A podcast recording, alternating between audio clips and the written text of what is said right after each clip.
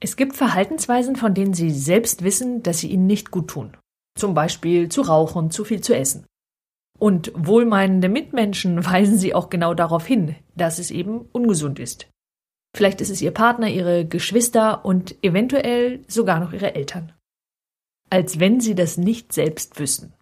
Leider kann genau dies zu einem eigenen Problem werden. Und zwar ein Problem, das Sie in den Griff bekommen wollen, damit Sie an Größe gewinnen.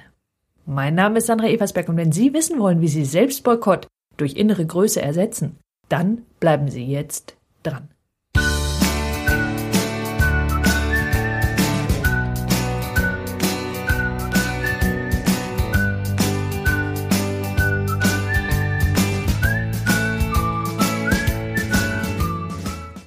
Das 15-jährige Mädchen, das bei mir ist, isst seit sage und schreiben vier Monaten mehr oder weniger nichts. Und ihren Hunger bekämpft sie mit Tee, mit Süßstoff natürlich statt mit Zucker oder mit Wasser oder sie ignoriert ihn. Mit anderen Worten, sie ist wohl magersüchtig. So eine Therapie hat bisher keinen gewünschten Erfolg gebracht und nun steht der Klinikaufenthalt an. Und als Mutter und Tochter dann zu mir kommen, da geht es genau darum, den eventuellen Klinikaufenthalt vielleicht doch noch abzuwenden. Bei einem anderen Fall ist eine junge Frau bei mir, die sich das Rauchen abgewöhnen will. Ihre Eltern und ihr Partner, die drängen sie immer wieder, mit dem Rauchen eben aufzuhören, weswegen sie es erst recht nicht tut. Diese Frau bringt es letztlich auf den Punkt. Sie sagt, können Sie mich nicht hypnotisieren, damit ich aufhören muss? Jetzt scheinen ja diese beiden Fälle nicht so viel gemein zu haben. Und ich glaube, tatsächlich tun sie das doch. Denn von außen, wenn wir das von außen betrachten, dann gibt es eine Komponente, die beide gemein haben, und das ist, dass sich jemand selbstschädigend verhält, und zwar nur, um jemand anderem nicht recht zu geben. So das junge Mädchen, das immer weniger und weniger ist, je mehr die Eltern drängen, und die junge Frau, die eigentlich ja mit dem Rauchen selbst auch aufhören möchte, jedoch nicht kann, weil sie, sobald sie keine Rauchpause macht, gefragt wird, ob sie denn nun endlich aufgehört hat. So, und die Frage ist doch, was passiert denn da? Was passiert in dem Moment, in dem jemand eine Entscheidung umwerfen soll, die er irgendwann einmal getroffen hat? In dem Fall entweder nicht zu essen oder eben mit dem Rauchen anzufangen. Und egal warum derjenige damals die Entscheidung getroffen hat, ich glaube, das ist gar nicht mehr so wichtig. Wichtiger ist, wie kommt er da raus, ohne jetzt gefühlt sein Gesicht zu verlieren. Denn ich glaube, dass das alles mit der Identität desjenigen zu tun hat.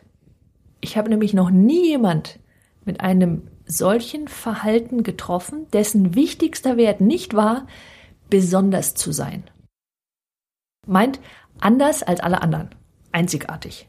Wir wollen alle einzigartig sein, überhaupt keine Frage, jedenfalls ein bisschen, zumindest für einen einzigen Menschen auf dieser Welt. Nur bei diesen Menschen, die gute, letztendlich eine gute Entscheidungen treffen. Sie treffen eine Entscheidung und bleiben dann auch dran, was prinzipiell eine gute Eigenschaft ist und eine gute Verhaltensweise ist. Nur in dem Moment bleiben sie auch dann dran, wenn sie im Grunde selber wissen, dass das die falsche war. Mit anderen Worten, derjenige, der sich so verhält, hat das Gefühl, er würde sich selbst nun untreu werden, wenn er quasi aufgibt, nur weil ihm jemand anders sagt, was er sowieso schon weiß. So, das heißt, in erster Linie muss es in diesen Fällen darum gehen, wie derjenige eben sein Gesicht wahren kann, wenn er dieses Verhalten nun aufgibt, sprich diese frühere Entscheidung wieder umwirft. Falls Sie jemanden kennen sollten, der Ihnen sehr, sehr, sehr nah ist, der ein ähnliches Verhalten hat, so dann wollen Sie demjenigen womöglich sich selbst ein paar Fragen stellen. Falls Sie einen Partner haben, der immer wieder so reagiert, kurze Warnung vorweg, Sie können das als Partner oder Partnerin nicht lösen. Sie können diese Fragen nicht stellen, weil Sie das Problem eben aus diesem Grund eher verschlimmern als verbessern würden. So, und die erste Frage, die Sie stellen würden, eventuell wie gesagt sich selbst, ist, um welche Identität geht's denn? Was wollen Sie denn aufrechterhalten? Ja, also es könnte zum Beispiel sein, dass, wie im Falle der Raucherin, sie im Rauchen so etwas wie Freiheit empfindet. Ja, der Marlboro Man lässt noch grüßen. Und dieses Besonderssein in diesem Fall durch Freiheit was es ja nicht wirklich ist, wenn wir ganz ehrlich sind. Nur auch das weiß sie ja schon. Trotzdem hat es etwas von Freiheit, sich nicht sagen zu lassen von anderen, was sie tun oder eben lassen soll. So, wie kann sie dieses Gefühl auf eine andere Art und Weise bekommen? Wie kann sie die Entscheidung, nunmehr aufzuhören mit dem Rauchen, als Freiheit empfinden? Weil darum geht's ja letztlich. Und die zweite Frage, die damit zusammenhängt, gibt es Menschen, bei denen derjenige sich ganz besonders oft so verhält?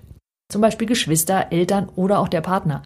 Dann wäre ja die Frage, wie derjenige sein Bild von dieser Beziehung so verändern kann, dass er sich nicht mehr gefühlt gegen diese Person behaupten muss. Mit anderen Worten, es läuft alles auf eine einzige Frage hinaus. Ist es das wirklich wert? Ist das selbstschädigende Verhalten es wirklich wert, dieses Gefühl von Freiheit oder was es für denjenigen ist, diese Identität auf diese Art und Weise aufrechtzuerhalten? Im Grunde genommen ist es ja ohnehin völlig unnötig. Denn wirkliche Größe die ja mit Einzigartigkeit zu tun hat, entsteht doch gerade dadurch, dass man seine Entscheidung noch einmal überdenken und neu treffen kann, wenn sie einem selbst oder eben auch anderen nicht gut tut. Das 15-jährige Mädchen hat das absolut sofort getan. Ja, sie hat am selben Abend noch angefangen, wieder normal zu essen. Und das ist wirkliche innere Größe. Und Sie, Sie können das auch. Ich hoffe, dass dieser Podcast hilfreich für Sie war. Und wenn das der Fall war und Sie jemanden kennen, der von ihm auch profitieren könnte, dann empfehlen Sie ihn doch bitte weiter. Schenken Sie dieser Folge ein Facebook-Like und ein Google Plus. Und wenn Sie sie über iTunes hören und meinen Podcast mögen, dann nehmen Sie sich doch einige wenige Augenblicke Zeit und bewerten ihn. Das wäre wirklich großartig und zwar ganz besonders von Ihnen. Alle Beiträge erhalten Sie übrigens ganz automatisch, wenn Sie meinen Newsletter abonnieren und zusätzlich erhalten Sie Links zu Videos und zu Webinaren, die ich nur per E-Mail versende. Ich freue mich auf Sie in meinem nächsten Podcast. Bis dahin nutzen Sie Ihre Talente. Die Welt braucht sie.